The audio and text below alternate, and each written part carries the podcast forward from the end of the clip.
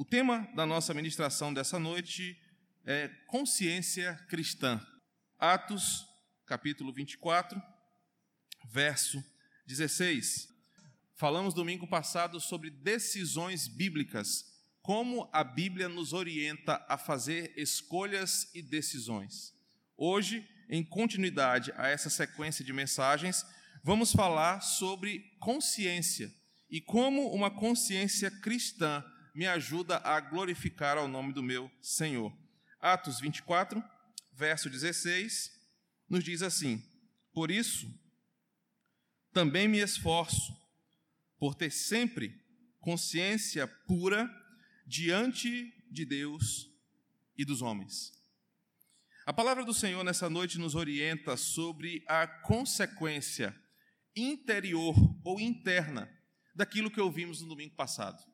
Hoje nós vamos falar sobre a consequência de quando fazemos decisões e como nós nos sentimos quando agimos pautados naquelas decisões que aprendemos no domingo passado. Na nossa última exposição, nós aprendemos o caminho bíblico de fazer escolhas que louvem e glorifiquem ao Senhor. Em todos os momentos nós fazemos decisões. Decisões têm consequências. Na física, há uma lei que diz que toda ação tem uma reação de igual proporção.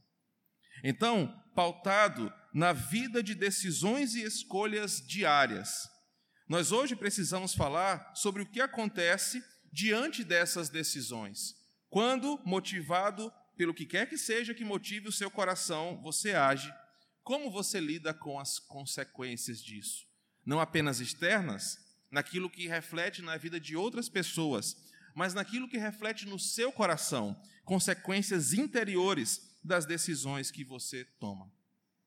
Há um ditado que diz assim: Não há travesseiro mais macio do que uma consciência tranquila. E ao pensar nesse ditado, nós podemos observar uma palavra muito utilizada no Novo Testamento, a palavra consciência, do grego sineidesis, que tem a ver com uma voz interna que avalia e acusa as atitudes morais do ser humano. A palavra consciência, conforme apresentada no Novo Testamento, é como uma voz que foi dada por Deus ao homem, uma instância da nossa existência que avalia e acusa, sem que ninguém precise falar nada, aquilo que você faz todos os dias. A consciência foi dada por Deus ao homem para que o homem pudesse compreender o valor da lei de Deus e assim torná-lo indesculpável nas suas atitudes. Ao pensar nesta palavra que o próprio apóstolo Paulo usa com muita propriedade, nós aprendemos que Deus colocou na mente humana, na, na razão humana, um elemento que nos faz sermos analisados por aquilo que fazemos e agimos. E aquilo que nos acusa, aquilo que nos avalia, vai nos dizer o quão certo e próximos do Senhor nós estamos, ou quão errados e distante de Deus nós estamos. Isso é a consciência. E a primeira aparição desta voz interna que avalia e acusa a atitude moral do ser humano pode ser percebida em Gênesis capítulo 3, verso 8. Após decidirem comer do fruto, não houve voz que precisasse dizer àquele primeiro casal que eles estavam errados. Eles se esconderam, fugiram por causa da culpa que sentiram ao fazer uma atitude que desobedeceu o mandamento do Senhor. Não fora necessário ninguém os acusar, não fora necessário que ninguém se levantasse contra eles para dizer que eles erraram. A sua consciência, diante de uma decisão, os fez sentir culpa e o peso do seu erro. Romanos capítulo 2, dos versos 14 ao 16, o próprio apóstolo Paulo vai dizer que os gentios, mesmo sem conhecerem a lei de Deus, agem em seus corações como se essa lei já estivesse sobre eles. Mesmo sem conhecer ao Senhor, mesmo sem conhecer a sua lei, tais homens entendem o valor moral do certo e do errado, porque em suas mentes, na sua razão, Deus usa a consciência para avaliar os homens. É um tema que precisamos falar. É um tema que nós vivemos todos os dias nas nossas atitudes, nas nossas decisões, e que, infelizmente, na maior parte das vezes, nós não damos atenção à nossa consciência. Nós ignoramos o que a nossa consciência diz. E mais grave que isso, por conta da nossa postura pecaminosa, nós silenciamos a nossa consciência para permanecer nos nossos erros. A consciência vai agir como um tribunal que vai julgar e sentenciar tudo aquilo que você faz, sem que ninguém precise dizer nada. No Evangelho de João, capítulo 8, verso 9, há a ilustração de como a consciência funciona como um tribunal para os seres humanos. No capítulo 8, a partir do verso 9, do verso 1 ao verso 11, melhor dizendo, Jesus faz parte de uma trama que os escribas e fariseus levantam contra ele. Eles trazem para Jesus uma mulher pega em flagrante adultério, segundo a versão deles no verso 4. O episódio você conhece, mas o verso 9 é importante para nós, porque no verso anterior, Jesus começa a escrever alguma coisa no chão. Jesus não se levanta, Jesus não acusa, Jesus não prega, Jesus não precisa fazer nada. O relato nos conta que Jesus começa a escrever no chão e quando Jesus é confrontado, ele fala: Olha, quem dentre vós não tiver algum pecado, que atire a primeira pedra. O verso 9 nos diz assim: Mas, ouvindo eles esta resposta, e acusados pela própria consciência, foram retirando-se um por um. Jesus não precisou escancarar publicamente o pecado daqueles homens. Jesus não precisou dizer: Eu conheço as tuas obras, eu sei quem você é, eu sei o que você faz. Mas a própria consciência deles, diante da presença de Jesus, diante daquele confronto com os seus pecados, os fez perceberem o quão errado eles estavam. A consciência, então, serve para nós como um tribunal que vai julgar e sentenciar as nossas atitudes. Porém, vivemos um grave problema, porque após a queda, após o pecado de Adão e Eva, o pecado original que trouxe a depravação para a humanidade, a nossa consciência teve uma mudança na sua referência. Nós não mais somos avaliados e julgados por nós, pela lente das Escrituras, mas nós criamos outros parâmetros de referência para agilizar os nossos julgamentos. Nós mudamos a referência para mudar as regras, para que nós possamos ter paz com a nossa consciência pecaminosa. Após a queda, o homem não mais é julgado ou medido pela própria palavra do Senhor, mas ele cria agora elementos que vão julgá-lo, para que ele possa ter paz.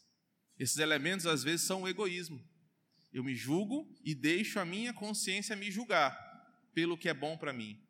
Eu julgo e me avalio pelo pecado que eu gosto de nutrir e alimentar. Eu vivo a partir de regras que eu mesmo estabeleço e não mais a palavra. Então a consciência agora passou a ser omissa e não digna mais de confiança.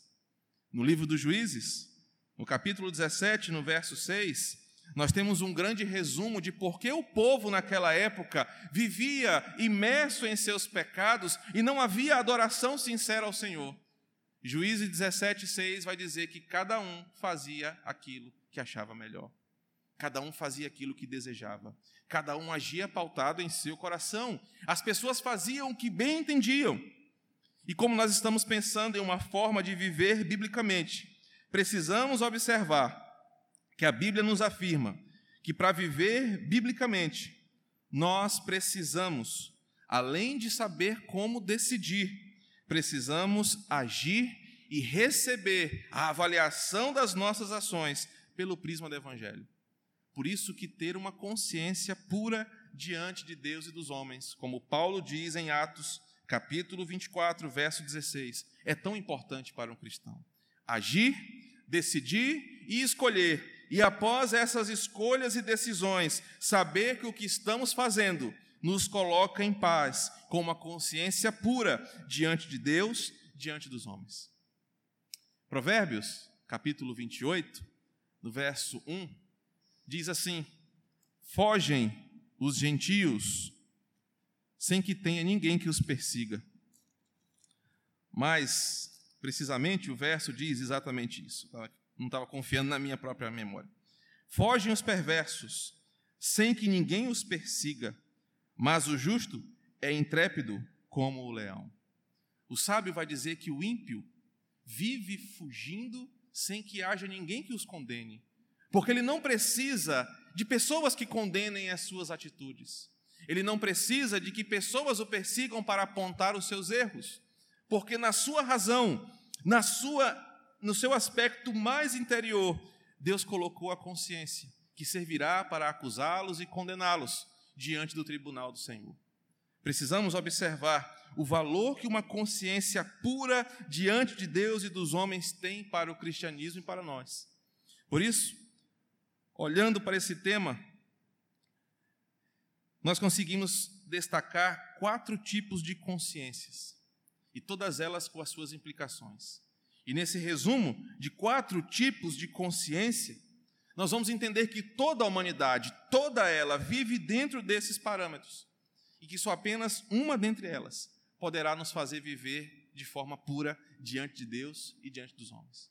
A primeira consciência é aquela consciência naturalmente sensível, motivada pelo que a maioria das pessoas acha que é bom.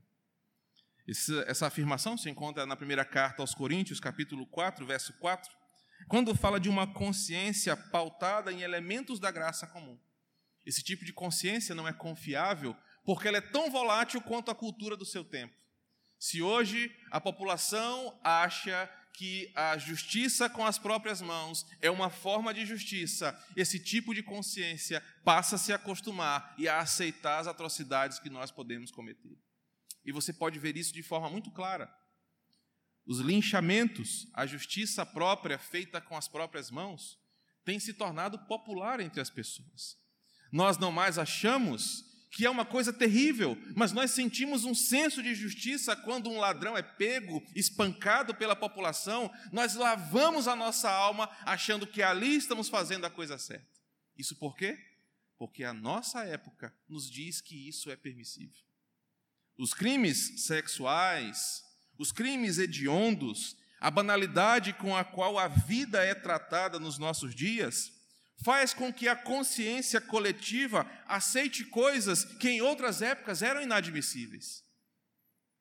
Para que você tenha a clareza de que essa consciência naturalmente sensível ou alimentada pela cultura da nossa época ela é perigosa, basta você perceber como que os casamentos hoje são tão lânguidos, voláteis, que se fossem vividos em outra época, não teriam uma outra forma a não ser de acusação.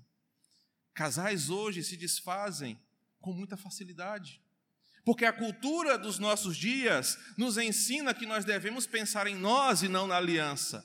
E o que acontece é que essa cultura forma uma consciência coletiva que faz com que jovens achem isso natural. Os jovens hoje já casam achando que podem separar. Os casais hoje já casam dizendo que seja eterno enquanto dure. Eu te amo até o dia que acabar. A consciência naturalmente sensível é aquela consciência que tenta limitar o caos do pecado na humanidade, mas ela não tem substância bíblica que possa mantê-la firme diante da mudança de quadros. É um tipo de consciência de Maria vai com as outras. Se está todo mundo fazendo e parece ser bom, então eu vou fazer e eu não preciso ser acusado por isso. Eu não posso me permitir me privar daquilo que é comum, porque todos estão fazendo, e se todos estão fazendo, isso deve ser muito bom. Esse tipo de consciência tem feito com que muitos crentes negociem valores bíblicos com o mundo e vivam de forma mundana a sua forma de viver, porque os outros fazem, deve ser bom, então eu vou fazer. Se todos estão aceitando, quem sou eu para lutar contra? Eu vou deixar a vida me levar e eu vou fazer conforme todo mundo está fazendo. A minha consciência é omissa e não aponta para a glória de Deus. O segundo tipo que nós podemos perceber Tão grave quanto a consciência naturalmente sensível é aquele tipo de consciência tão cauterizada pelo pecado, que se torna uma consciência não sensibilizada. Esse tipo de consciência está marcado em Romanos capítulo 1, versos do 21 ao 32. Homens e mulheres tão mergulhados em seus pecados, nas suas podridões morais, que a sua consciência é cauterizada e nada do que eles fazem parece ter um julgamento que os acusa. Não importa o que eles fazem, não importa o quão sujo seja o seu comportamento, ou quão suja seja a sua postura, a sua consciência cauterizada pelo pecado não o permite ver o tamanho do seu erro. Esse tipo de consciência, cauterizada pelo pecado, não sensibilizada pelos seus erros, que não aceita julgamento, é aquela consciência onde, independente do que você faça, você sempre acha que está certo. E na igreja, no meio evangélico, no meio cristão, nós temos muitas pessoas assim, donas da razão final, donas da verdade absoluta, e às vezes estão tão mergulhadas no seu pecado do egoísmo que não conseguem enxergar o quanto estão erradas. Na mesma proporção, homens e mulheres tão mergulhados no seu compromisso com o pecado que eles não percebem o tamanho da afronta ao Senhor. Não percebem o tamanho da tragédia moral que eles estão construindo sobre si, porque silenciaram a sua consciência. Não deixam que ela fale. E se um dia, ainda assim, ela investir em falar para reprovar ou condenar, eles matam a sua consciência, porque o seu compromisso maior e final é com seus pecados e não com o Senhor. Esse tipo de consciência, diferente da naturalmente sensível, que vai com a moda, que vai com as outras, que abraça o que a maioria diz ser correto, é uma consciência já destruída pelo compromisso do coração em pecar. As decisões são pecaminosas, as escolhas não são como Jesus fazia, o compromisso de escolher não é como o Senhor, o compromisso de agir é conforme o pecado que habita em mim.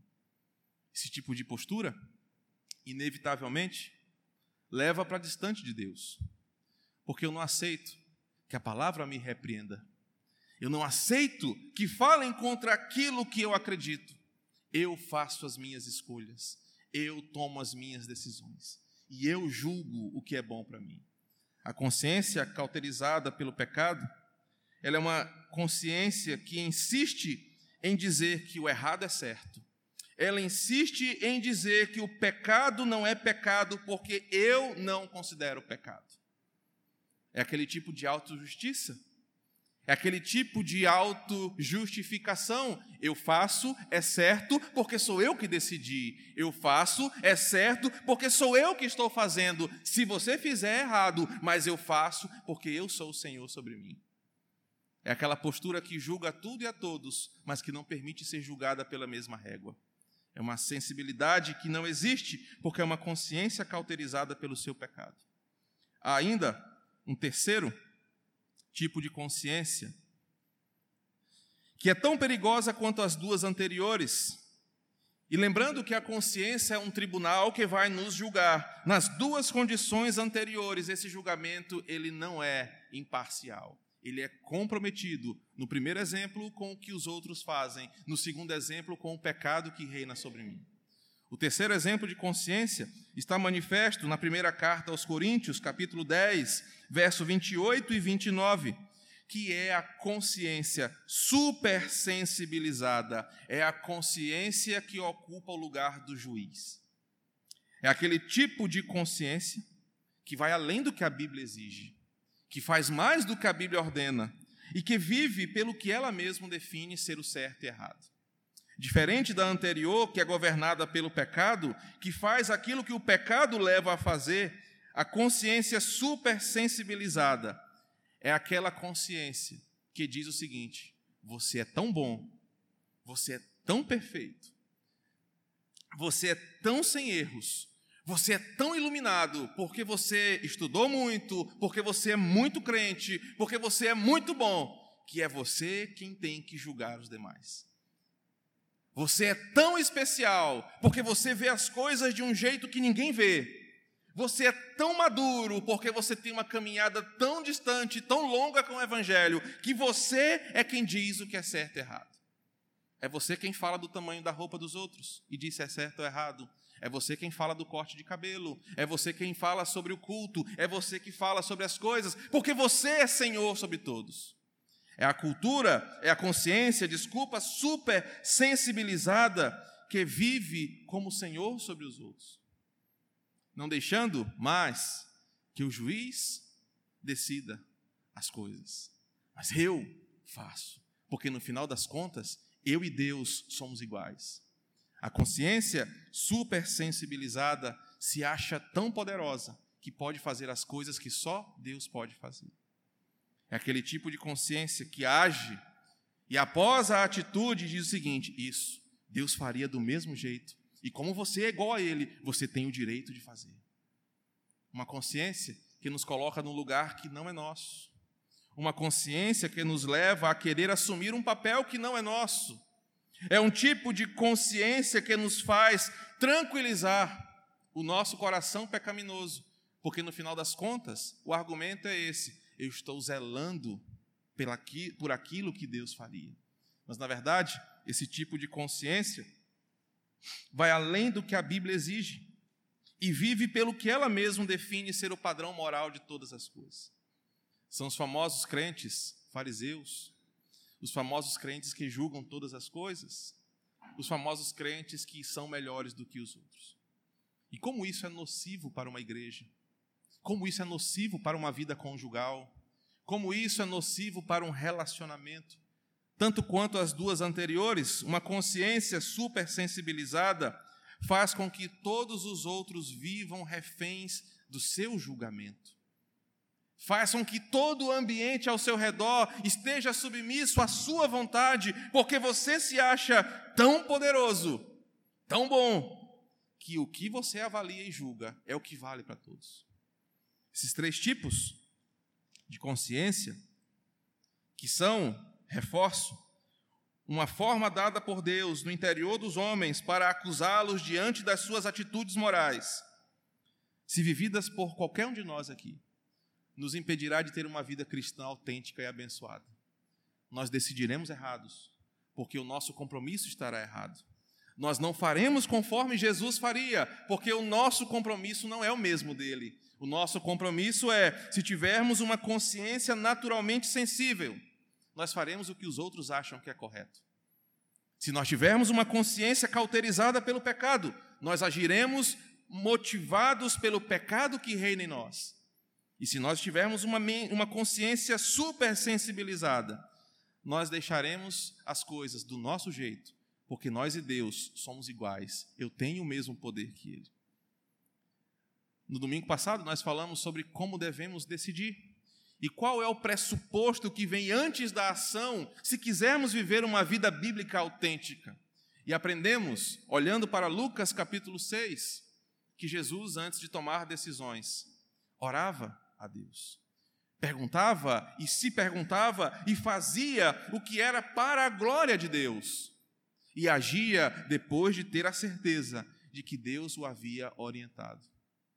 A consciência, como sendo o passo seguinte, vai nos deixar ou constrangidos, sabendo que estamos agindo de forma impura, porque isso não glorificaria a Deus, porque as nossas atitudes não serviriam para a sua glória, não viriam do seu trono, ou como último tipo de consciência, nos afirma: o que fizermos ou o que fizemos será para a glória de Deus. E por isso, o último tipo de consciência é aquela que é sensibilizada pela palavra.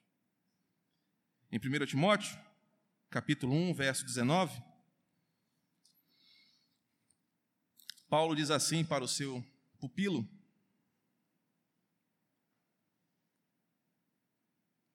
Timóteo, mantenha a boa, mantenha a fé e a boa consciência. Porque alguns, tendo rejeitado a boa consciência, vieram a naufragar na fé. Paulo alerta aquele jovem discípulo que, se ele não perseverar para manter pura a sua consciência diante de Deus, agindo para a glória de Deus, vivendo para a glória de Deus, estabelecendo um rumo da sua vida onde Cristo seja o alvo, ele corre o risco de naufragar na fé. E Paulo sabe que esse é um perigo que ronda a igreja, esse é um perigo que circula e circunda a vida dos crentes, porque todos os dias você toma decisões radicais. Todos os dias você faz escolhas que são norteadoras para você. Se você não tiver uma consciência orientada pela palavra, ela vai te acusar. Você vai ser confrontado por ela. Porque no final das contas você agiu não para a glória de Deus, mas você agiu ou por causa do mundo, ou por causa do pecado, ou porque você acha melhor, se acha melhor do que todos.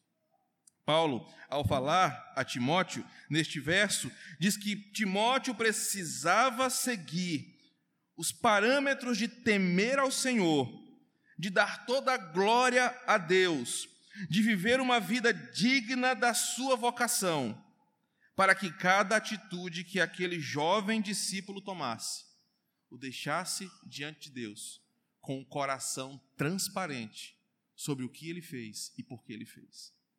Ainda na mesma carta, no capítulo 3, no verso 9, ele volta a falar de consciência, agora no exercício da prática ministerial, e ele diz: Timóteo, aqueles que querem trabalhar para o Senhor, que aspiram ao ministério, devem conservar o mistério da fé com a consciência limpa de que aquilo que estão fazendo é para o Senhor.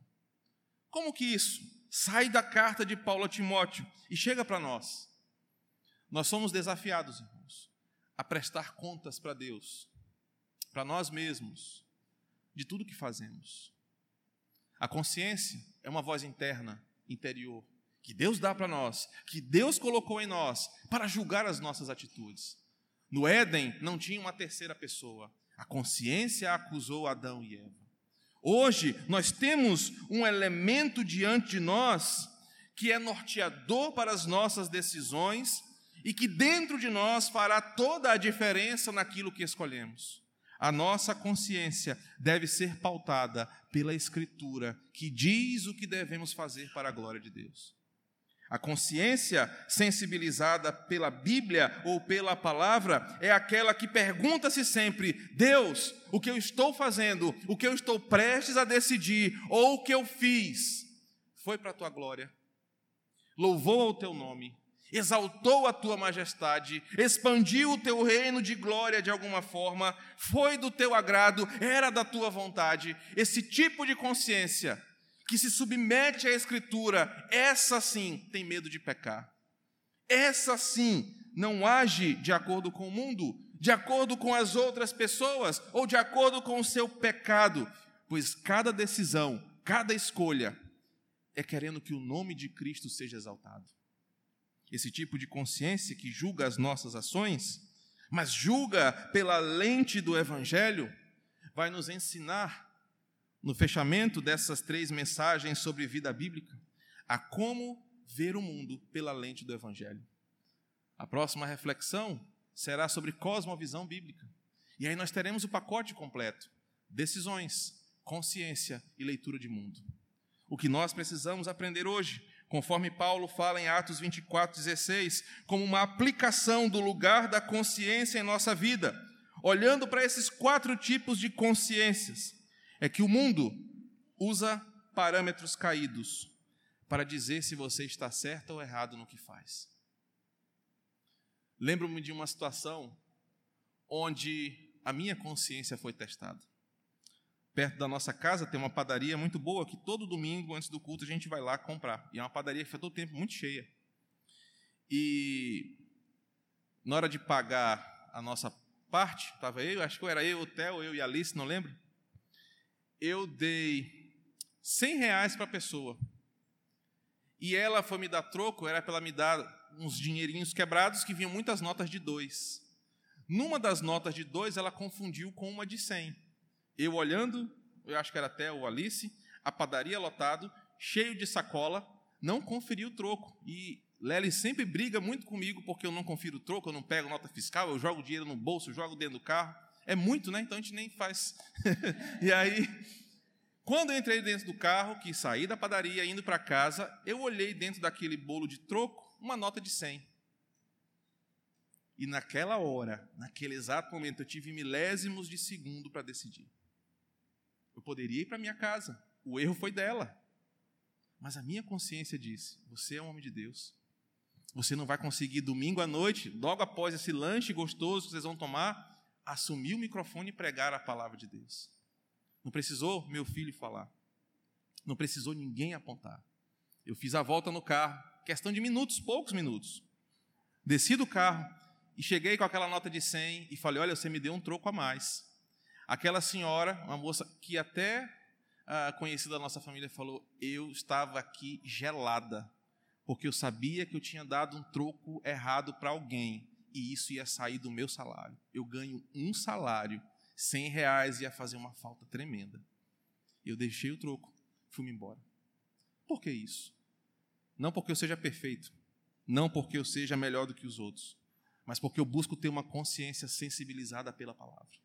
E no dia a dia, nas coisas comuns, nas escolhas que você faz, nas decisões que você toma, nas coisas que você enfrenta, se a tua consciência é sensibilizada pela palavra, o Espírito Santo vai convencer você dos seus atos errados e você estará submisso à sua vontade, irá pedir perdão, irá confessar, irá se arrepender e viver para a glória de Deus. Por último, a consciência orientada pela palavra sempre julgará as nossas ações, mas não é para nos jogar no fundo do poço, para nos humilhar, para nos criticar, mas para nos tornar pessoas melhores para o Senhor.